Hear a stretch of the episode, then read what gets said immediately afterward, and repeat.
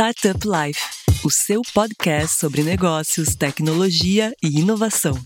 Criado por Silva Lopes Advogados.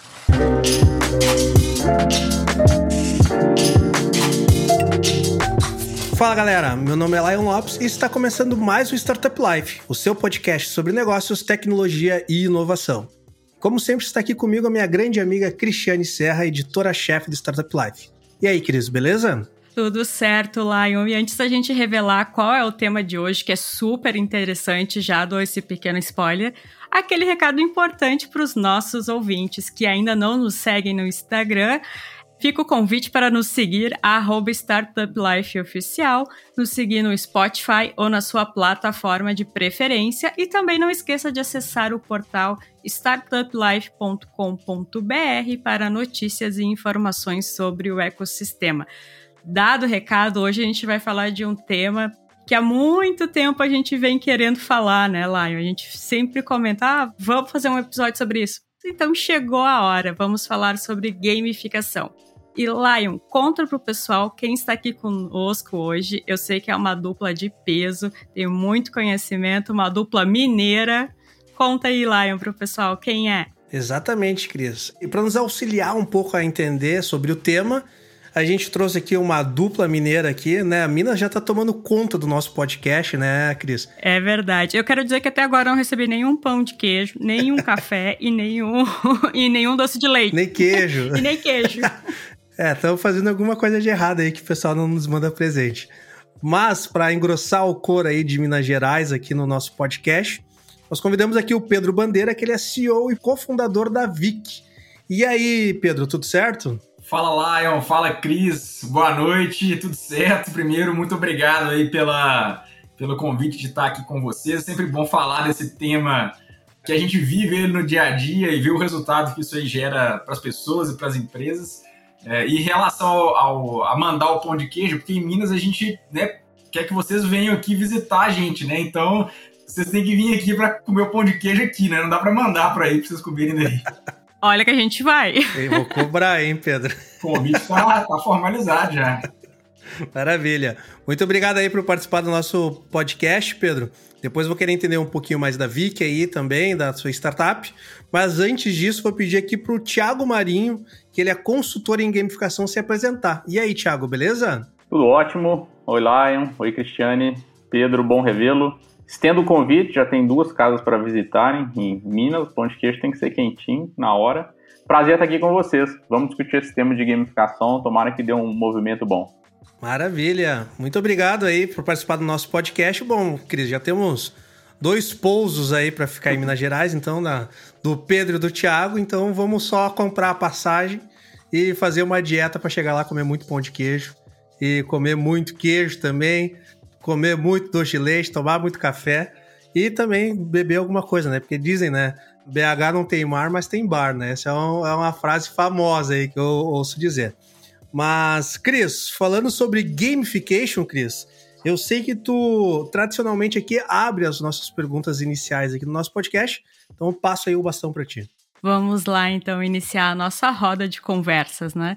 A gente pode dizer, resumidamente, que a gamificação é o uso de metodologias baseadas nas interações de jogos para estimular e engajar colaboradores e consumidores. O objetivo, então, dessa estratégia é facilitar a realização de tarefas por meio da motivação, auxiliando a produtividade e a jornada de compra do cliente. Mas, Thiago, explica melhor para a gente essa estratégia e a sua aplicação. E outra pergunta antes de te passar a bola, Thiago, o que que não é gamificação? Porque tem muita gente que confunde, né? Que qualquer jogo acha que é gamificação. Ótimo. Acho que algumas palavras-chave já saltam aí, né? Realmente é algo então que tem a ver com jogos, tem a ver com motivação, tem a ver com engajamento. Mas você definiu muito bem. Então o objetivo é que a gente consiga pegar algo da magia dos jogos, o que quer que funcione lá, o que quer que engaje as pessoas de forma geral e transportar para esses outros contextos que não são jogos, justamente para tentar preencher um pouco dessa lacuna de motivação que eles costumam ter. E aí, como até a própria pergunta já colocou, muito usado hoje em educação, treinamentos, marketing, aplicativos que precisam de engajamento, aplicativos que precisam de algum tipo de mudança de hábito Então é hoje onde se encontra esse mercado. E, academicamente falando, o que não é gamificação, para muitos, é aquilo que, quando é um jogo completo, os serious games que eles chamam, né, quando é a utilização de um jogo para resolver algum tipo de problema, mesmo que sejam os mesmos problemas. Então, se eu fiz um jogo completo, seja de tabuleiro ou virtual, para um treinamento específico, mas aquilo é um jogo, um jogo de simulação, um jogo de, de cirurgia médica, isso, na teoria ali bem puritana, não é gamificação. Mas eu gosto de abordar com essa lente, assim, gamificação como sendo o design ou a solução de problemas focado no ser humano, justamente para começar pensando em motivações primeiro. Então, com essa lente de estamos resolvendo problemas de seres humanos, eu acho que tudo isso caberia nessa grande caixa da, da gamificação. Acho que fica uma, uma definição mais, mais generosa. Assim. Aproveitando o gancho aí, Pedro, tu pode falar um pouquinho para nós, um pouquinho da, da Viki, o que, que vocês fazem e explicar um pouco de como que vocês implementam gamificação dentro do setor de vocês? Legal. Bom, a Viki é um aplicativo de saúde que a gente implementa dentro das organizações, dentro das empresas. O objetivo do nosso aplicativo vai muito dentro do que o Thiago falou, né? Que é trabalhar a mudança de hábitos. Uh, e a gente, né, com um aplicativo de saúde, a gente trabalha algumas dimensões da saúde, principalmente a saúde física e a saúde mental. A gente sabe que o Brasil tem um percentual de sedentários muito grande. O Ministério da Saúde estima que a gente tem mais de metade da população aí que não tem regularidade para praticar atividade física. Então a gente usa a gamificação ajudando as organizações a ajudar seus colaboradores nessa jornada aí de mudança de comportamento. E aí, assim, uma coisa que eu sempre falo, né, que quando você pergunta para alguém assim, de 0 a 10, o quão é importante cuidar da saúde? Quase todo mundo vai responder 10, né? Mas quando a gente pergunta assim, nas últimas oito semanas, você foi na, na, academia ou fez atividade com regularidade? Aí já começa, né? Ah, mais ou menos, não fiz direito e tal. Então a gente sabe que as pessoas já têm consciência que é importante cuidar da saúde, né? elas já têm acesso à academia, à orientação, a profissionais. O problema não é falta de saber que tem que fazer, né? o problema é falta de estímulo, de motivação. Então a gente usa a gamificação exatamente para entrar nessa lacuna aí que está faltando, que é estimular e fazer com que as pessoas comecem a, a, mudar o comportamento e a gente tira o foco de luz daquela coisa assim, tem que fazer academia, né? Faça isso, faça aquilo. E a gente coloca, e a gamificação dá né, inúmeras possibilidades para a gente colocar as pessoas em equipes, dar metas, dar prêmio, uh, enfim, aí a gente usa várias técnicas aí para fazer isso acontecer. Então esse é um pouquinho aí da um breve resumo aí do que a gente faz. E, e assim, a gamificação traz um resultado muito legal. Uma coisa que eu acho que é importante de falar, que assim, como a gente a gente usa a gamificação e a gente usa dois elementos junto com a gamificação que acabam dando um resultado muito legal. O primeiro desses elementos é a rede social da empresa. Então a gente põe junto com a gamificação a parte social das, para as pessoas interagirem uma começar a ver a outra ali dentro. Então a gente usa essa questão de mudança de comportamento em manada, assim. E a gente usa muito a questão do esporte, né? A gente é apaixonado com esporte, então a gente traz um pouco desse tempero na gamificação. E quando a gente mistura essas três coisas no notificador, a gente acaba tendo um resultado bem legal. Maravilha, Pedro. E uma, uma outra pergunta aí, agora estendendo para o Thiago também. Qual outros cases aí que a gente tem no mercado que serve como benchmarking sobre uma boa implementação de gamificação, até para a galera que quiser aprender um pouco mais de como implementar na sua startup, na sua empresa, conseguir analisar, testar, ver e entender de fato como que a gamificação se aplica na realidade. Quais cases aí que vocês acham interessante a galera conhecer? Ótimo, até pegando um pouco da cronologia para a gente se situar no tempo, foi 2010 mais ou menos que o termo começou a ganhar atração, principalmente lá nos Estados Unidos. E aí foi quando começaram a surgir as primeiras soluções já com essa chancela. E realmente, se a gente for voltando no tempo, tem coisas lá bem anteriores a isso. Mas nesse momento, assim, vamos chamar da nova gamificação, uma gamificação estruturada, alguns cases que surgiram que são importantes as pessoas terem em mente. O primeiro, talvez o Foursquare, que ganhou muita popularidade com essa história de é, fazer com que os meus hábitos de ir em locais se transformassem ali num jogo, num jogo de medalhas, num jogo de conquistas, num jogo social também, comparativo. Então, acho que foi essa primeira grande sensação mundial de que existe um jogo, o mundo é um jogo e eu sou o jogador. Que é algo muito comum em várias gamificações, onde a pessoa se sente a jogadora desse jogo que foi construído ali na própria realidade dele, né? Então, Foursquare, para quem não conhece, era aquela ideia de eu ia num lugar, num restaurante, num aeroporto, e conseguia fazer um check-in ali, e o app ia controlando quantos check-ins eu fiz, a frequência para poder colocar um ranking daquilo, me dar medalhas exclusivas e até me considerar ali o, o prefeito, quase como se fosse ali o, o dono, o cliente mais frequente daquele lugar. Né? Então isso foi muito, fez muito sucesso ali em 2011, 12. Foi uma coisa que ajudou muito a popularizar essa metodologia. Depois a gente teve a própria Nike, né, no hall aí de grandes empresas que já fizeram uso disso. A Nike lançou um aplicativo de corridas que era integrado ao, ao tênis deles, um tênis que já tinha sensores para medir passos e várias outras coisas.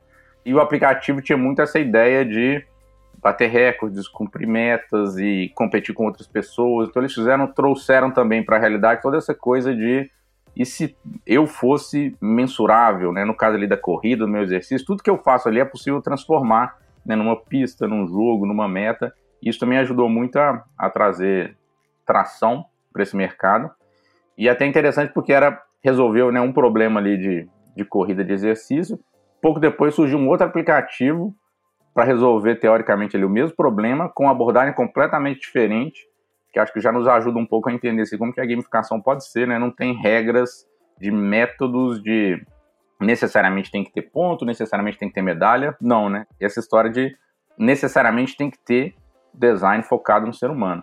E surgiu esse aplicativo, Zombies Run, que também é um aplicativo de corrida, é para você exercitar mais, só que com uma abordagem totalmente diferente. A ideia lá é que tem uma narrativa acontecendo, a pessoa se sente ali imersa em uma história, uma história de invasão zumbi, e tem no mapa para onde ela tem que ir, né, a distância que ela tem que percorrer para chegar de uma base para outra, coisa que, que fazia sentido na história, né? Seu objetivo agora é chegar na base tal para entregar tal coisa para alguém. E a pessoa tinha de fato que se deslocar fisicamente aquela distância, né? Ah, tá ali dois quilômetros de distância. Se vira, vai até lá, né?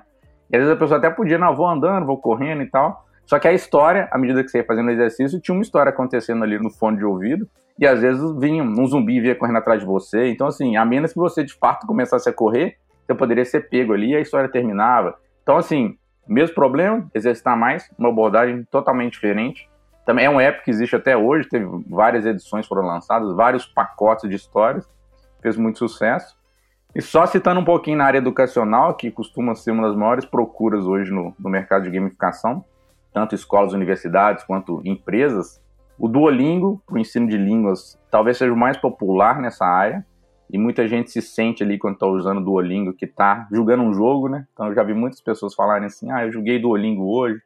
Que é um aplicativo para ensino de línguas, mas que tem toda essa história de um personagem, conquista, desbloqueios, lojinha, boosters, várias coisas que fazem parte do mundo dos jogos. E para quem é professor e às vezes quer fazer uma coisa, talvez uma plataforma mais estruturada para cuidar da gamificação na sala de aula, tem um que chama, talvez de todos, é o menos conhecido, com menos usuários, mas também é bem popular, principalmente nos Estados Unidos, que chama Classcraft, que é uma plataforma mesmo gamificada para o professor colocar o conteúdo dele ali. Então eles oferecem mapas, personagens, todo um arcabouço para alguém inserir uma narrativa, missões e um método para tudo aquilo. Então é outro que vale a pena conhecer. Muito legal. Essa questão do, do case do Zumbi Run, ele me lembra um pouco aquele, vamos dizer assim, a forma muito rudimentar de gamificação que era daquelas aulas de spinning, né? Que o professor ele falava, agora vocês estão né, subindo uma montanha, agora força, agora vocês estão né, fazendo não sei o quê. E não deixa de ser uma forma rudimentar de gamificação, né? É só uma forma bem analógica ali de gamificar algo, né? E eu queria ouvir um pouco agora do Pedro também. Pedro, tem algum outros cases aí que o Thiago não comentou que tu acha legal trazer pra galera? Tirando o case da Vic, né, que eu acho que assim, que é o que eu vivo diariamente aqui, é, você falou do ciclismo, né? Hoje o ciclismo ele também criou a, a, acho que a pandemia acelerou bastante isso aí. Existem alguns aplicativos de ciclismo bem interessantes hoje relacionados a, a spinning, que você consegue fazer o pedal em casa e ele te conecta com pessoas pedalando em casa de lugares do mundo totalmente diferentes, né? Então eu consigo marcar de pedalada aqui de BH com você aí, a gente marca uma rota lá no mapa e a gente consegue pedalar junto. Aí sim, existem os rolos que a gente chama de rolo smart, né? Que você coloca a bike ali e ele te dá um medidor de potência, ele te dá a velocidade exata que você está andando ali. Aí ele consegue medir vento, né? O vento que está lá no lugar, ele te coloca mais rápido ou mais devagar. Então, assim, eu acho que os cases recentes que eu me lembro aí, que são bem legais, são esses. Eu, inclusive, sou usuário ativo desses, desses aplicativos. Legal, legal. E essa questão de, de gamificação, né, o Thiago trouxe algo bem legal ali do case do Foursquare, né? Que começou como recebimento de medalhas, né? E toda essa questão de recompensas que vai fazendo a pessoa ser engajada a, a cumprir a próxima etapa, né? Para quem é da minha geração ali, que já nasceu, né, para quem não sabe, eu tenho aí 33 anos, a gente já nasceu ali um pouco conectado, né? Comecei a jogar com Atari lá quando era piá, que nem dizem os gaúchos.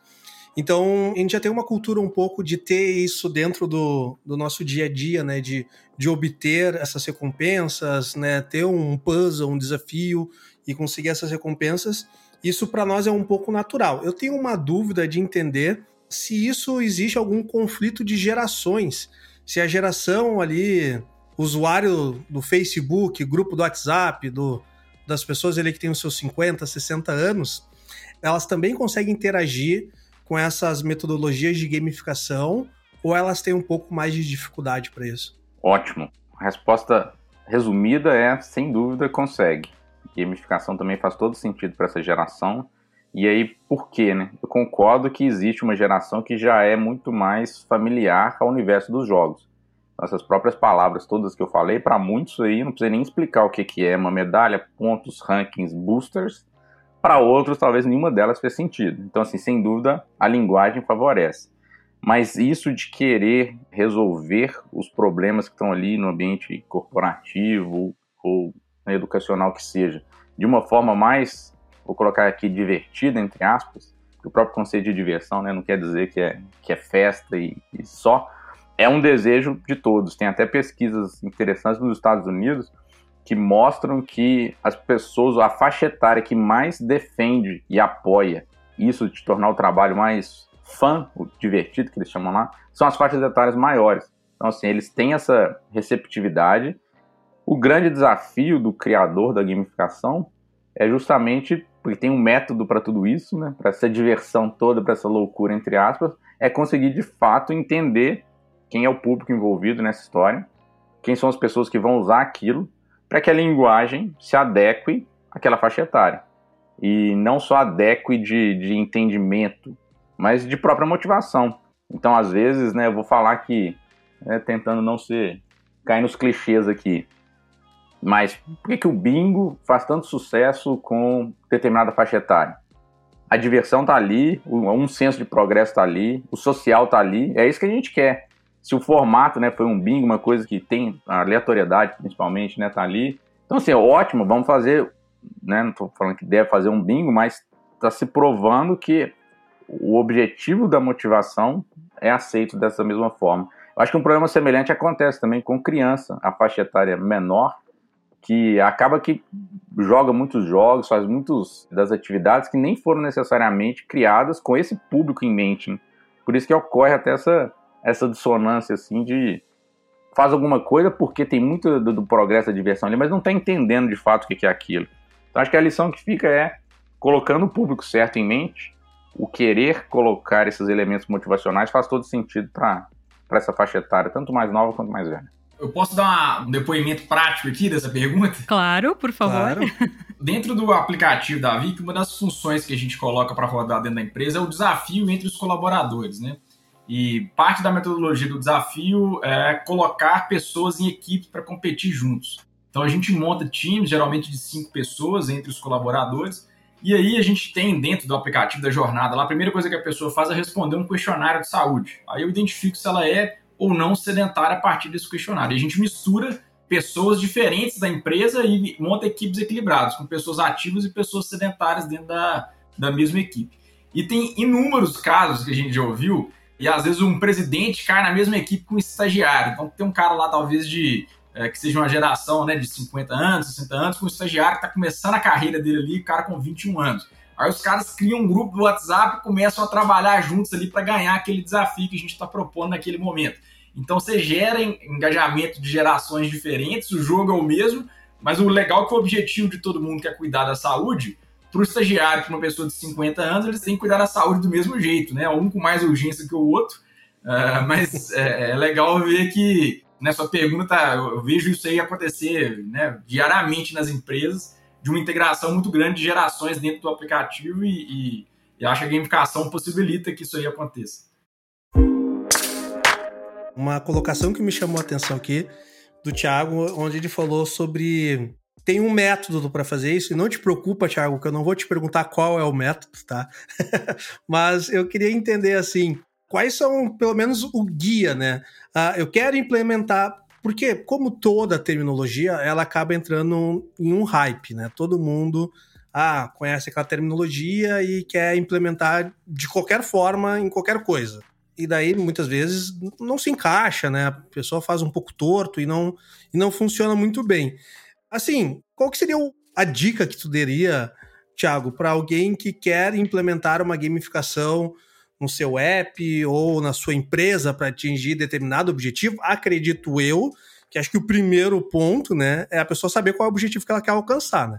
Acredito eu, né? Senão tu vai gamificar para chegar aonde, né? Mas dá uma dica aí para iluminar a galera se gostou do tema, tá achando interessante, fala assim, pô, quero ver se no meu app, se no meu negócio, se no meu time eu consigo implementar uma gamificação por onde que ela tem que começar a trabalhar? Primeiro, 100% de acordo. Então, assim, esse é o método que eu sigo naturalmente, mas o primeiro ponto é justamente saber onde você quer chegar com esse projeto todo. Porque uma das diferenças que se tem também academicamente aceitas entre gamificação e um jogo puro é que a gamificação tem um objetivo de negócio a ser alcançado, uma métrica a se atingir. Enquanto que o jogo, o fim dele é um entretenimento puro. Então, por isso que até o jogo é muito bom para aprendizado nosso, porque a partir do momento que um jogo deixar de ser divertido, a gente para de jogar o jogo. Então o jogo tem que o tempo todo estar tá me oferecendo ali formas de me motivar. A gamificação tem esse objetivo de negócio por trás. Então, bem amplamente, seria de fato entender ao máximo onde eu quero chegar e até priorizar as diferentes coisas que eu quero alcançar, porque isso depois na fase de criação vai ser fundamental para saber se eu quero primeiro mais usuários ou eu quero primeiro o um engajamento maior dos usuários que eu tenho. Parece que não, eu quero os dois, né? Mas se eu tivesse que escolher, porque isso é fundamental na hora de de fato criar o projeto. Em seguida, que eu já até fiz menção, entender o máximo que eu consegui sobre os jogadores envolvidos nessa história. E aí não só aquela ideia de persona, do marketing, mas entender primeiro quais são os papéis diferentes que esse meu jogo, essa minha experiência vai propiciar exemplos muito comuns, né? No contexto educacional, tem o jogador professor, tem o jogador aluno, porque eles estão jogando jogos diferentes. As ações são diferentes, as funcionalidades são diferentes. Numa empresa, às vezes tem o jogador patrão, empregador e o jogador funcionário, colaborador, porque também estão jogando jogos diferentes. Então, nesse sentido, ter essa visão de, dos agentes envolvidos naquela experiência e depois, dentro deles, entender o máximo que eu conseguir sobre as motivações de cada um. Então isso também é fundamental. Em seguida, ser capaz de desdobrar um pouco essa experiência no tempo, sabendo que cada experiência dessa tem sua fase, ela tem sua descoberta, o que, que vai fazer a pessoa no primeiro momento ter contato com ela. Tem o que a gente chama do onboarding, de como que eu vou ensinar as regras básicas dessa experiência para alguém que está entrando num primeiro momento. Aquela história de que não, ninguém quer ficar ouvindo um monte de coisa, lendo manual, eu quero conseguir fazer o quanto antes uma coisa que me dê valor. Então, resolver esse problema. O que, que de fato vai ser a experiência central de tudo isso para fazer com que a pessoa volte e uma coisa que ela faça já gere o gatilho para a próxima e cria ali um loop de engajamento. E pensar também no que a gente chama do fim do jogo, que é não é abandonar a pessoa porque ela chegou no fim, não tem mais nada para fazer.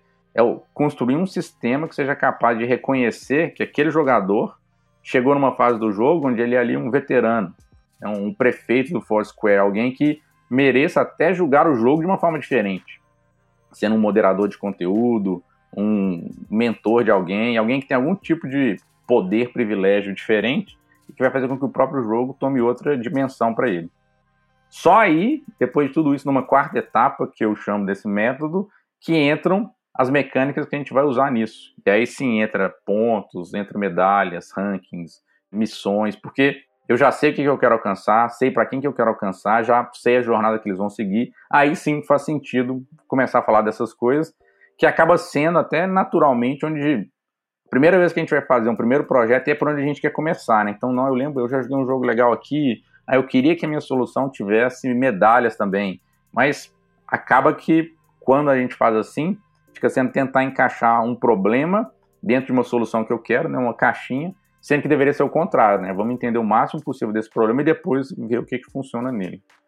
E por fim, em termos de método, listar tudo que a gente tem como recompensas disponíveis para esses jogadores, usuários, não só em termos financeiros, de cupons, descontos, prêmios e coisas do tipo, mas recompensas que dão ao jogador essa sensação de fato de recompensa, de status, de acesso a alguma coisa que ele não tinha antes, uma que a gente chama de poder, que é no jogo esse esse booster, essa conquista que uma vez que eu ganho, me faz querer continuar jogando o jogo, mesmo que seja um pouco mais. Que, entrando aqui um pouco na nerdice, é um jogo de, de RPG que tem aquela história de mata alguns monstros, ganha alguma coisa para continuar nessa, nesse caminho. É aquela história de matei lá 10 monstros, o décimo me deu um, um, item, uma espada, uma arma que é mais poderosa, melhor do que a que eu estava usando. A tendência de todo jogador é colocar essa, né, equipar essa nova arma e matar pelo menos mais alguns monstros, porque assim, com essa arma eu consigo matar melhor. Então, no mínimo, dar aquela testada na nova arma, todo mundo dá. E às vezes é essa testada que faz com que apareça uma nova arma, eu vou testar essa nova arma e aquele que era para ser meia hora de jogo vira cinco, seis a madrugada inteira, né? Porque é essa recompensa, aquela coisa que eu ganhei, que me dá a sensação de me sentir mais poderoso nessa experiência. Então, quando alguém consegue casar isso numa experiência de gamificação, é algo poderoso mesmo, né? Porque é a gente, é o próprio jogador ali se sentindo engajado a querer fazer cada vez mais aquilo que foi proposto, né? Então, em termos assim de uma visão geral do método, seria isso. Me lembrou os jogos do Mario, né? Que a gente ia conseguindo estrelas. O Mario do Nintendo 64, que era um pouquinho uhum. diferente, né? Do, do Super Mario. Ia se conseguindo estrelas. Eu nunca esqueci, porque eu aluguei a fita. E daí, quando eu consegui bendi o bendito número de estrelas, eu tive que devolver a fita. nunca soube que tinha atrás da porta.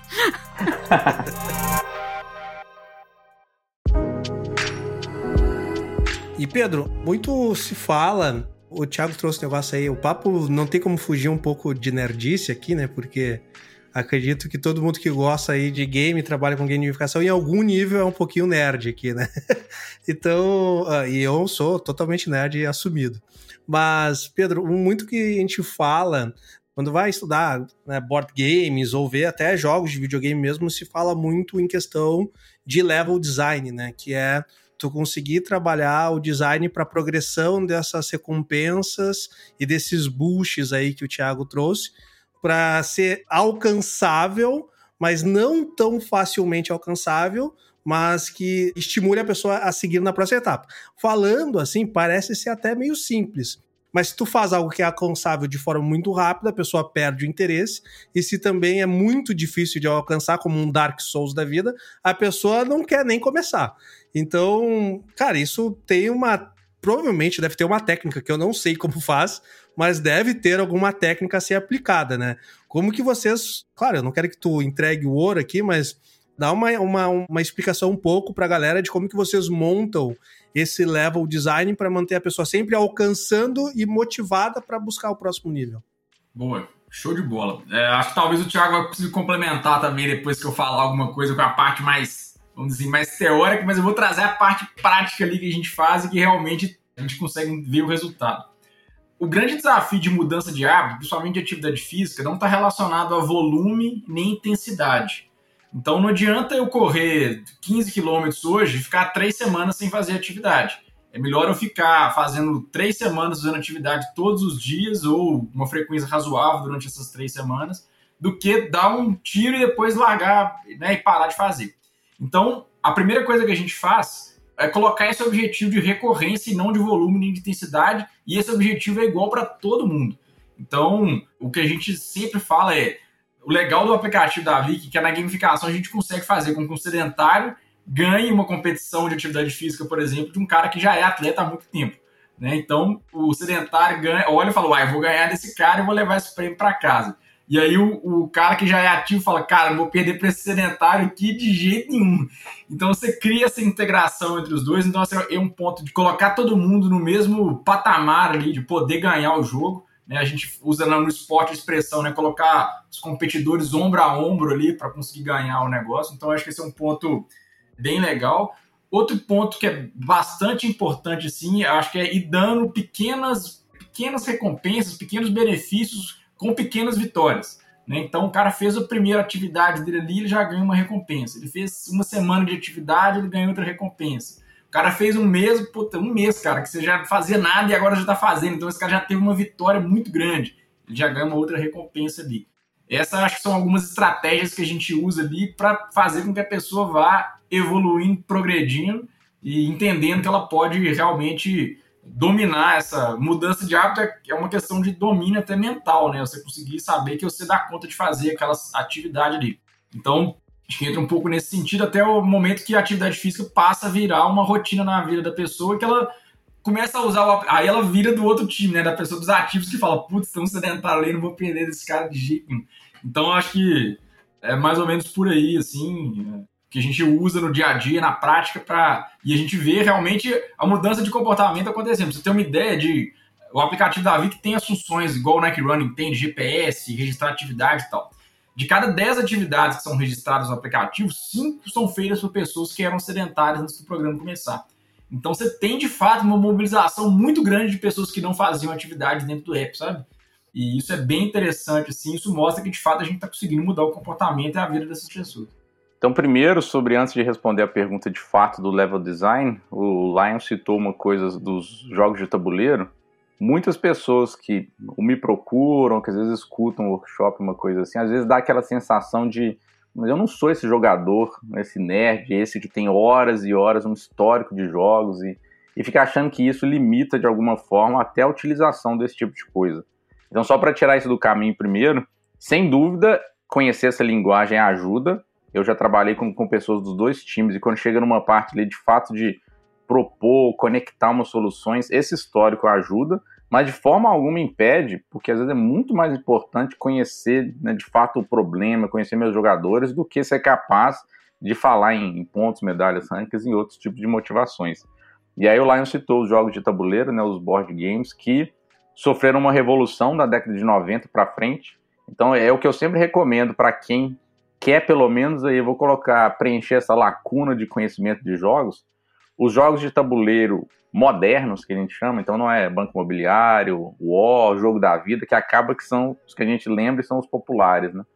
Mas jogos que surgiram ali da década de 90 para frente são muito bons em nos ensinar várias dessas mecânicas de colaboração, principalmente, como que os jogos hoje conseguem ser colaborativos, mas de competição, de atuação em conjunto, enfim, são um manancial de aprendizado. Então fica aí primeiro como uma dica para quem quiser, simplesmente para quem sentir que tem uma, uma lacuna no universo dos jogos.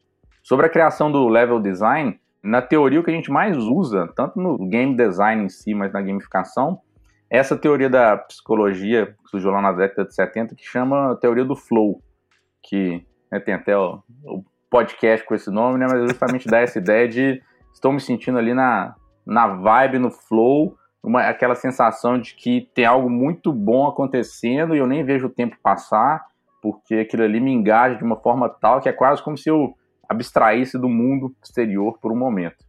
E a teoria em si é essa ideia de ser capaz de oferecer para um jogador o desafio perfeito para o nível de habilidade que ele tem.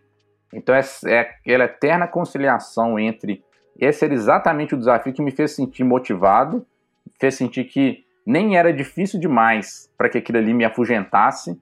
Tipo, ah, vamos começar a treinar tênis aqui, aí você olha pro outro lado da quadra, tá o Federer lá. Então, assim, ok, pode ser para fanboy, pode ser bom, mas para começar a treinar, não, né, a pessoa retrai. Nem tão desmotivante a ponto de você olha pro outro lado da quadra, não tem ninguém, tem um cone parado lá, uma coisa que você fala assim, tá, isso aqui também é entediante.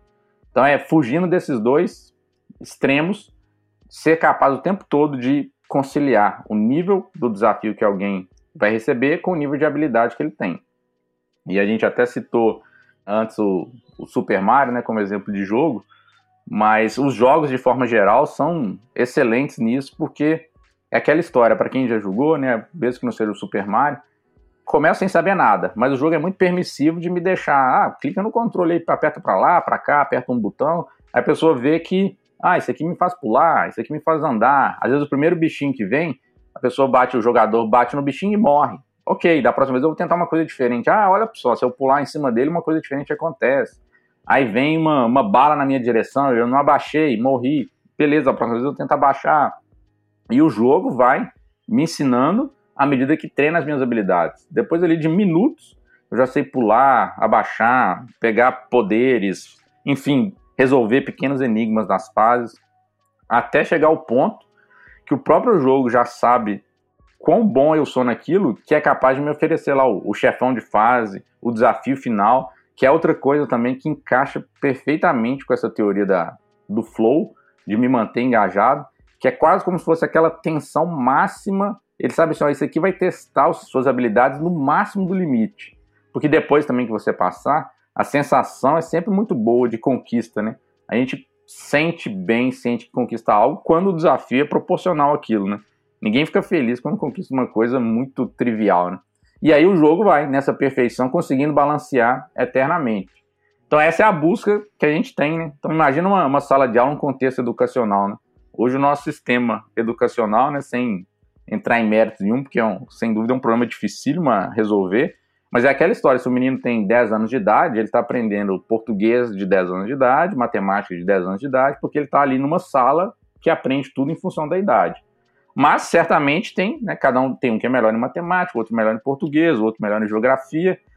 O ideal nessa teoria era que cada um tivesse ali alinhado com o conhecimento que tem nas suas respectivas áreas, como se estivesse julgando, né? O jogo da matemática com quem tem o conhecimento de matemática dele. Se é um de 7, o outro de 11, o outro de. Não importa, eles estão ali no mesmo jogo, alinhados com as suas mesmas habilidades.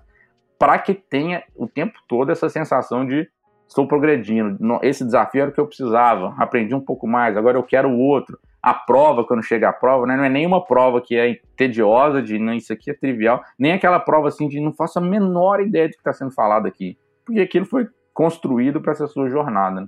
Então, essa é a eterna busca que a gente tem como designer da gamificação. Ser capaz de conciliar desafios que a pessoa enfrenta com a habilidade que ela vai conquistando, né? Com essa com essa jornada que ela vai cumprindo ali dentro, né? Por isso que a própria jornada é tão importante em tudo isso. Eu acho que quando tu falou do, na forma de ensino, faz total sentido e eu fiquei me lembrando de quando eu estava na escola, que a principal reclamação dos professores era que eu conversava demais. Por isso que virou jornalista, né? Por isso que eu virei jornalista, né? E tô aqui fazendo podcast, né? Exatamente. que só escrever não me bastava. Aí eu dizia pro professor, mas eu já entendi e tu fica repetindo a mesma coisa. Eu vou conversar por isso, porque não tem nada de desafiador, né? Já era aquela coisa que para mim já estava chato, porque eu já tinha compreendido. A gente falou de Forest Square. Quero te dizer, Lion, que eu já fui prefeita do Pampa Burger. Quem é aqui de Porto Alegre conhece. É uma hamburgueria feita com um estilo mais gaúcho, assim, assado o hambúrguer. Mas daí, né, o tempo e a saúde disseram que a gente não pode viver cobraram. só de hambúrguer. É, cobrar. Né? Hoje tô aqui, dez anos depois, pagando os hambúrgueres que eu comi. Acontece. Mas então, voltando mais ao nosso tema, outro ponto que eu gostaria de abordar aqui com os nossos convidados é a questão do engajamento. E nesse ponto, a gente entra também na questão da psicologia comportamental, como o Pedro falou, dessa questão da mudança de hábito, de ir formando esse novo hábito. Então, eu queria saber de vocês como que a gente faz para o usuário ficar engajado na experiência, além do que a gente já comentou aqui, né? Ótimo.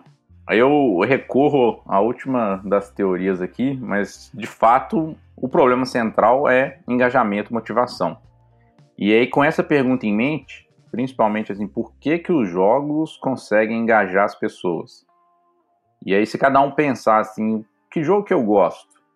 Para um minuto e tenta pensar, né? O jogo ou uma experiência de forma geral que eu sinto que quando eu estou ali envolvido nela, eu me sinto motivado. E aí depois cada um se pergunte por quê, né? E aí, com pouco tempo ali de reflexão, vai ver que assim, não é porque tem pontos envolvidos, ou se é um videogame, não é porque o gráfico é muito bonito, ou não são ali as mecânicas de jogos que de fato nos engajam naquilo. Porque a gente tem jogo com gráfico maravilhoso, que é um fiasco, tem jogo que é linha de texto, que é um sucesso, tem jogo que tem ponto que é ótimo, tem jogo que tem ponto que é horrível.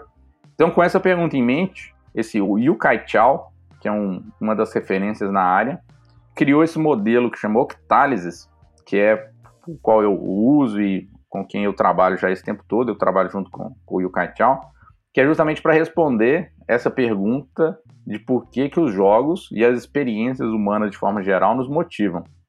E ele chegou então em é um octális, é porque é um octógono que tem em cada uma das suas arestas uma dessas motivações básicas dos seres humanos. Então a resposta dele é tem oito motivos para as pessoas se engajarem, simplificadamente, porque é para ser um modelo bem prático mesmo. Não é um modelo acadêmico, embora tenha né, bebido de muitas fontes acadêmicas, é um modelo para aplicação. Então a resposta que eu me dou hoje tem esses oito motivos que a gente tenta, de novo, equilibrar, conciliar para que a experiência como um todo, quanto mais deles estiverem presentes, melhor. E aí, só para não ficar no, no, mistério, citar rapidamente quais são os oito, para ver até se faz sentido na resposta que cada um deu do porquê que um jogo de fato me motiva. Então, o primeiro deles é o que a gente chama de sentido épico e chamado, que é essa ideia de sentir que tem um, um propósito por trás daquela experiência, ou até que eu sou escolhido para resolver um determinado problema, o mundo vai acabar, você é a última esperança, aquela coisa bem de, de narrativa que nos motiva. O segundo, um senso de progresso e realização. Tem aquele que me faz sentir que eu estou caminhando em direção a algo, ficando melhor em alguma coisa, esse senso de, de maestria e de progresso, que tem muito a ver com pontos, com ranking, com muitos dos elementos de jogos mais tradicionais. O terceiro é o que a gente chama de empoderamento da criatividade e feedback, que é o senso de autonomia que é quando me são dadas regras básicas, peças fundamentais de uma experiência, o que eu consigo criar em cima daquilo. Então acho que o, o xadrez talvez seja um dos melhores exemplos, um jogo milenar que fica cada vez mais popular, depois que a internet surgiu ficou ainda mais popular, que tem regras muito simples, embora acho que quem não joga dá a sensação que é um jogo mega complexo, mas as regras são muito simples, dá para aprender em minutos. Só que o que cada jogador cria a partir daquilo, que é o que motiva de fato. Então a motivação do xadrez é justamente resolver o problema que o adversário criou para mim e criar um problema que o adversário não conseguirá resolver, porque está sendo trabalhado com essas regras fundamentais que são ali, o movimento das peças. A quarta motivação é propriedade e posse. Então essa motivação também é bem estudada na economia de se algo eu sinto que algo me pertence, ou é uma coleção, ou é um tamagotchi que eu tenho que cuidar, aquilo ali faz também que eu, que eu me envolva na experiência de uma forma diferente do que se não tivesse esse senso de posse. A quinta motivação a gente chama de influência social e relacionamento, que aí de fato é tudo que envolve pessoas na experiência. Então é a competição, mas é a colaboração, é a mentoria, é a âncora social, essa influência natural que um tem no outro, de próprio referências. Então toda essa parte social. A sexta é escassez e impaciência, que aí vocês vão ver que essas três últimas têm muito ali do, do nosso irracional e cria essas reações um pouco até que a gente sente que não está tanto no controle quando é movido por elas. Mas essa ideia da escassez, de que se algo é abundante, se algo está ali disponível o tempo todo, aquele ali não me motiva. Então, é um livro que está na estante, a hora que você quiser ler, está sempre ali, sempre teve ali, e a pessoa não lê. Some com o livro, ou alguém fala que esse livro é proibido de ler, ou alguma coisa do tipo, aí automaticamente agora eu quero ler. O que, que tem ali? Então, é essa história de né, bloqueio um conteúdo, ou façam que algo pareça escasso que a gente automaticamente vai atrás daquilo. O sétimo, a sétima motivação, que é essa da curiosidade imprevisibilidade. Então, também é algo nosso de fábrica, de querer saber o desfecho de alguma coisa, querer saber né, um capítulo que termina muito emocionante, eu tenho que ler o seguinte para ver como é que termina. Uma série do Netflix que terminou no cliffhanger, eu vejo o próximo só para deixa eu só ver o que aconteceu, assim, qual foi o desfecho, né? E aí, com isso, dá para se criar né, vários tipos de, de, comportamentos, até viciantes, assim. Eu, eu gosto do exemplo de, do cassino, né? Imagina se tivesse um, um cassino onde você entrasse, você entra lá com 100 reais, automaticamente a pessoa pega o 100 e te devolve 98 e fala assim, não, pode ir embora. Você julgou, você perdeu 2 reais, né? Ninguém ia querer nunca uma experiência dessa, né? Mas se isso acontece comigo, rodando uma roleta, e eu vejo acontecendo, e eu ganho, perco, eu ganho, perco, e no fim de uma hora que seja, eu entrei com 100 reais e saí com 98, aquilo ali valeu a pena, né? Foi uma experiência para mim, porque foi imprevisível. Então isso é muito motivador. E a última, a oitava, a gente chama de negação à perda, que é tudo aquilo que a gente faz também como ser humano para evitar que uma perda de fato aconteça.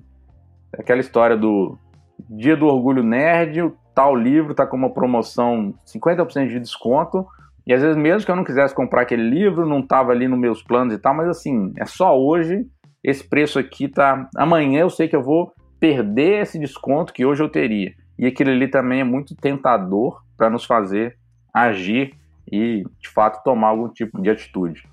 E aí eu até citei como essas três últimas tem muito dessa questão de manipulação, ou sentir que a gente não está tanto no controle. E aí tem essa que a gente chama aqui da regra de ouro da gamificação, né? Porque para alguns tem muito de manipulação, a possibilidade da pessoa ficar viciada, né? Muita gente associa jogo com vício, né? Como se fosse uma coisa ali que a pessoa está fazendo uma coisa que ela não queria fazer e alguém, algum malvadão tá por trás ganhando muito com isso e quem tá jogando ali tá perdendo. Então tem essa, essa regra com essa lente motivacional, né, de ser capaz de uma boa gamificação é aquela onde eu estou ajudando a pessoa a fazer algo que ela quer fazer. E uma má gamificação é a, quando eu estou fazendo a pessoa fazer algo que eu quero, né, eu, a empresa ou o negócio por trás daquilo quer fazer, mas a pessoa de fato não queria. Então é aí onde a gente encontra esse limite, onde o que é certo e o que é errado, até quando eu preciso usar essas lentes que são um pouco mais manipulativas. Né? Então, é esse universo do Pedro de exercício físico, motivação, eu acho que é um ótimo exemplo disso. Né? Todo mundo quer ser mais saudável, a princípio, né? Assim, imensa maioria das pessoas. Se eu eventualmente usar algum tipo de manipulação para aquilo, né? Então, uma escassez, esse cupom aqui só está disponível em tal horário e a pessoa corre até um pouco mais para ter acesso ao cupom. Ou tem um outro exemplo de um, um despertador que dá para você colocar uma nota de dinheiro nele toda vez que dá um, você aperta o soneca, ele dá uma triturada na nota assim, né? Para quase que te obrigar a sentir uma dor de ter que acordar. Tá manipulando a pessoa e tal, a própria pessoa aceita ser manipulada, mas com qual objetivo? Ela quer ser mais saudável, ela quer se exercitar mais ou do aprendizado, né? Eu quero aprender mais, eu quero aprender línguas melhor. Ótimo, isso tudo tá ali com a, com a chancela do vamos usar as nossas próprias falhas motivacionais, mas para um objetivo bom. Quando, por outro lado, aquilo é, né, usa aquilo para, às vezes, sei lá, uma criança tá comprando e pagando coisas reais, sendo enganado e gastando um cartão de crédito, aí é, é outro nível de, de discussão, né? Mas para ter essa, essa tranquilidade que nós mesmos, como seres humanos, precisamos de, às vezes, até ser enganado e ser usado essas coisas mais que a gente chama de chapéu preto, essas motivações de escassez, curiosidade, para que a gente de fato faça as coisas que, no fundo, todo mundo sabe, né? Senão todo mundo seria super saudável, tudo que queria aprender a gente ia conseguir aprender. Então, para cumprir um pouco dessa própria nossa lacuna motivacional. Bem massa. E assim, contribuindo aí um pouquinho com a. trazendo o que o Thiago colocou para o que a gente faz no dia a dia, né? Algum desses oito itens aí a gente sempre usa, né? Então você falou de ciência de escassez. Vou dar um exemplo bem legal que a gente faz. Lá no aplicativo da Vic tem o que a gente chama lá de Vic Bônus, que é como se fosse um programa de milhagem. Toda vez que você faz uma atividade, você ganha um Vic Bônus e depois você pode trocar esses Vic Bônus em prêmios que a gente coloca ali dentro da plataforma, uma loja, né? Então você pode colocar cupom de desconto de loja, pode colocar prêmio, que a Vic coloca, a empresa pode colocar prêmio e tal. E a gente criou um prêmio agora que é um Pix. Então, Pix mesmo na sua conta. Você resgata seu Vic Bônus num cupom lá que é um Pix que cai na sua conta. Só que a gente coloca volume limitado, né? Então a gente já coloca assim, ó, dia tal, quem tiver tantos Vic Bônus vai conseguir trocar, são só 20 vouchers. E aí, assim, a gente já a gente viu gente dormindo, de, tipo assim, o cara ficando acordado à noite para ganhar o Pix, assim, na virada do dia, que o negócio era programado, tipo, para dia 10, é, uma da manhã vai estar disponível. O cara virava à noite lá, esperando, e o negócio não durava um segundo, assim. Então, é, a gente viu um nível. Olha só, atividade física é um negócio teoricamente chato, né? Que geralmente as pessoas falam, ah, é chato, não gosta e tal. Então você vê uma pessoa que é sedentária, fazendo atividade para acumular Vic bônus, para trocar no Pix, e aí você fala, cara, mudei o comportamento do cara, né? O cara começa a gostar de atividade. Então, assim, um desses exemplos aí, que é a escassez, que ele falou, que eu acho que, que autonomia, a pessoa conseguir ir lá, ela conseguir juntar, uma meta factível para ela bater lá de 20 Vic bônus, que ela consegue fazer em, em 30 dias. Então, o Thiago foi falando ali, eu fui vendo, ó, cara, acho que a o Thiago já tinha me falado disso algum tempo atrás, e a gente vai desenvolvendo muita coisa baseada na experiência do próprio usuário, né, entendendo por que, que a gente chama o usuário de atleta, né? A gente fala que o usuário geralmente é de drogas, e nosso, nosso cara aqui é de atleta, a gente chama de atleta. Então o atleta estava fazendo atividade e parou. Por que, que isso aconteceu? Então essa é a coisa que a gente mais trabalha aqui na VIC, né? A retenção dos atletas no aplicativo e entender o que está motivando esse cara é muito importante. Então o cara pega e fala com a gente, ah, eu estava fazendo atividade, mas aí os prêmios acabaram, o desafio é, terminou, minha equipe não estava tão bem assim. A gente falou, cara, a gente tem que criar uma coisa aqui que tenha prêmios constantes e isso apareça na vida dele o tempo inteiro. Então a gente foi e colocou essa metodologia para colocar Pix, colocar outras coisas também dentro do Wikibonus. Então, eu acho que entender aí como que essas oito dimensões impactam no nosso dia a dia está sendo bem legal. Aproveitando aí o gancho do exercício e que o Pedro falou que ah, o pessoal entende como algo chato e tudo mais. E a gente já tocou nesse assunto que o exercício ele é uma questão de hábito, né? E a gamificação ele ajuda a tu aderir a, a esse hábito, né?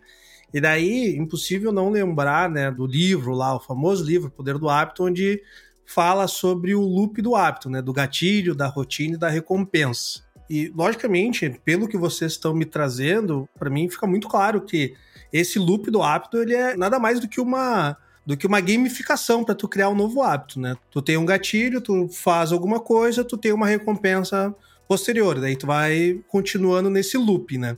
Esse livro ele trouxe, ele foi um, um estouro mundial quando ele surgiu e acho que muitas pessoas começaram a conhecer um pouco sobre construção de novos hábitos e do gamification a partir desse livro também. E daí eu queria ver com você se agora de fato, né, se o livro ele realmente alguns falam que o livro ele, ele é meio furada e outros falam não, que é um, é um excelente livro e realmente o que está previsto ali, de fato, é pode ser aplicado e funciona. Daí eu queria botar vocês nessa encruzilhada aí. O Poder do Hábito, o livro tão famoso, é bullshitagem ou é ponta firme? Realmente dá para acreditar no que fala ali? Sem querer ficar muito em cima do muro aqui, mas esse livro, é, assim, foi um, um, super sucesso lá, né, 2011, 12, não lembro quando ele foi lançado. Primeiro porque ele é super bem escrito, né, um, um jornalista que conseguiu criar ali, conectar várias histórias diferentes numa narrativa que faz a gente de fato querer saber o que, que acontece, como que a coisa se, se desenvolve. E é ele que apresenta, pelo menos ali para o grande público, essa ideia do condicionamento que o Lion trouxe aí, de alguma coisa, um, um gatilho dispara, eu tenho um determinado hábito, esse hábito me gera uma recompensa, essa recompensa me condiciona a próxima vez que eu tiver aquele gatilho, aquela vontade, eu faço o hábito de novo, recebo aquela recompensa, e aí eu crio ali uma, um loop de condicionamento a determinada coisa, né? Como se o hábito precisasse ser construído para aquilo. Então tem aquela ideia de toda vez que eu tomo um cafezinho, me dá vontade de fumar. Aí a pessoa corta o gatilho do cafezinho para tirar esse hábito ruim de fumar, né? Essa é a ideia básica por trás do livro e que assim recebeu inúmeros elogios porque principalmente popularizou muita coisa do comportamental que é importante e suas críticas também por às vezes simplificar demais coisas que não são assim tão simples quanto pareceram lá. Eu acho que o próprio livro usa no loop aquela a imagem de um ratinho assim, né? A pessoa se sente um pouco como se fosse um, um rato de laboratório sendo manipulado de alguma forma. Hoje eu vejo que para esse modelo que eu coloquei do Octalysis, tem algumas dessas motivações que são extrínsecas e que a gente de fato está em busca de um resultado, de alguma coisa externa, mesmo que não seja material, como se fosse. É importante ter aquilo em vista para ser alcançado. Para esse tipo de hábito e de motivação, esse modelo funciona muito bem. A gente de fato conseguir condicionar ações que a gente faz com recompensas que a gente recebe e isso já gera o próximo gatilho. Então acho que cai naquela história do, da regra de ouro ali sobre a gamificação bem usada. Se eu quero me condicionar para que no fim eu alcance uma coisa que eu queria alcançar, esse loop funciona e tem várias das técnicas. Hoje um, um push de celular, uma notificação que a gente recebe, já é todo, já dispara, né? Apareceu tal pessoa curtiu tal foto, a pessoa já clica, já vê, já scrolla, já às vezes faz alguma coisa diferente lá e já se prepara para quando vier um novo push, repetir aquilo tudo de novo. Então usar essa mesma coisa para outros, para alcançar o que eu quero, faz todo sentido, funciona, não é bullshitagem nesse sentido. O que eu acho que falta é que tem uma parte de motivações mais intrínsecas, que é, são aquelas que elas por si só já são a própria motivação, que não necessariamente funcionam sempre dessa forma de ter a recompensa ali em vista e a coisa ser estruturada para que ela aconteça. Então, eu acho que aí cabe muito mais construir a experiência em, em torno daquilo para que quando essa motivação, né, a motivação social, por exemplo, esse senso de autonomia, seja possível ela se manifestar.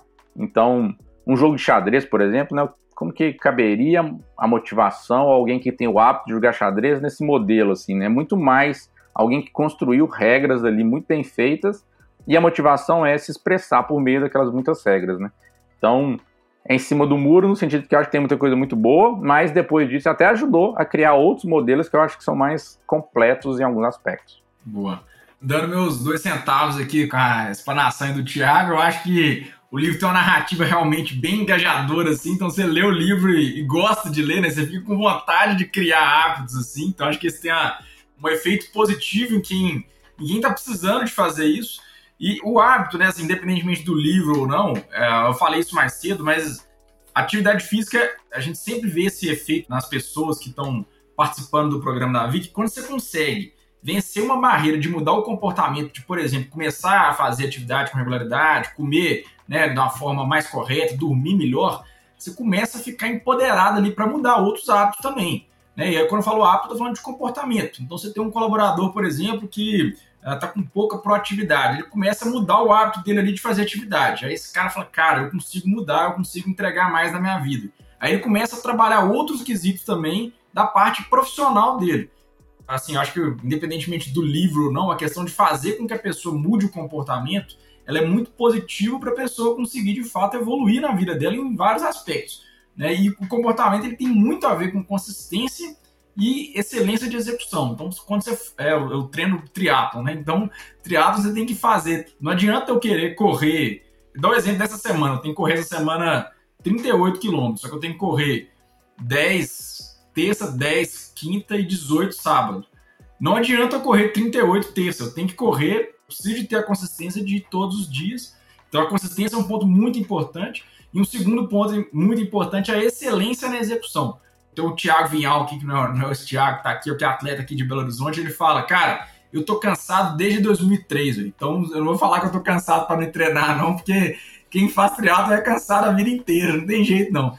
Então você vai estar tá cansado, cara, só tem que ir lá executar com excelência, assim, eu acho que isso tem a ver com, com o hábito. E por último, é a visão da pessoa do objetivo, assim, né, falando, cara, eu tô treinando, inclusive vou ir no Sul fazer uma prova que desde 2020 está sendo adiada, que é a prova do Ironman, mas assim, cara, eu tô treinando com isso na cabeça, eu não tô lá correndo, claro que eu tô sofrendo, é claro que é desafiador, é claro que existe desgaste mental, físico, até social, mas eu tenho minha meta bem clara, assim. Então, voltando na, na pergunta do livro ali, se o livro traz elementos muito legais, assim, ficando em cima do muro também, né? Acho que tem pontos que talvez eu não concorde tanto, mas acho que o livro traz elementos muito legais e quando aplicados no dia a dia, eles têm um efeito realmente poderoso, assim. Para quem quiser saber um pouco mais sobre hábitos, como criar um hábito, fica um outro livro que tem tanto sucesso quanto o Poder do Hábito, que é o livro Hábitos Atômicos do James Clear. Qual é a diferença dele para o Poder do Hábito? Na minha visão, ele traz um pouco mais na prática essa questão, esse método de criar um hábito, e ele conta a própria história dele para exemplificar isso. Então fica essa sugestão também de leitura em relação a hábitos. Maravilha. E daí aproveitar o gancho então, Cris, já para os recadinhos finais aqui.